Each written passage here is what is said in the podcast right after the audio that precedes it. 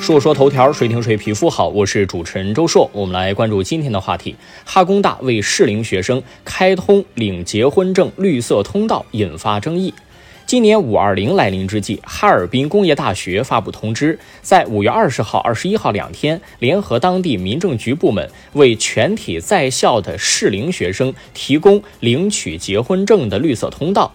在校硕士生、博士生领结婚证已经屡见不鲜，但人们对于在校本科生结婚仍然看法不一致。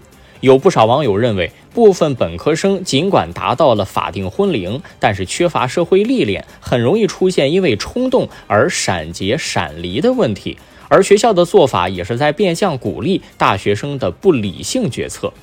法律都不管的事儿，为什么那么多网友会急得跳脚呢？可能要归结于爹味儿太浓了吧，总喜欢对别人的人生和选择指指点点，却丝毫没有觉得自己所谓的经验在别人看来不值一提，甚至已经变成了老黄历。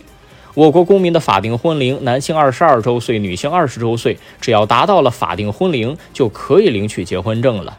诚然，部分网友对大学本科生结婚的一些看法有道理，比如社会阅历尚浅，没有实际经历过社会的毒打。在这种条件下做的决定，并不一定能够持久。但是有没有想过呀？选择在本科阶段就结婚的大学生们，或许他不在乎这个。时代在发展，当今大学生群体的经济基础和家庭环境，比起十年前或者更早之前的那代大学生，都有了很多改善。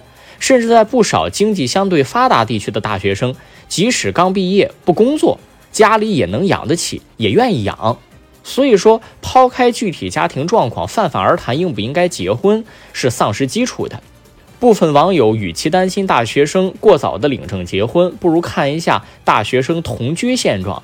比起未婚同居，领了结婚证之后，显然双方的权利更加有保障，比如财产和人身保护等方面。当然，有一个层面是要保有质疑的，那就是大学生阶段的主要任务是什么呀？众所周知，应该好好学习。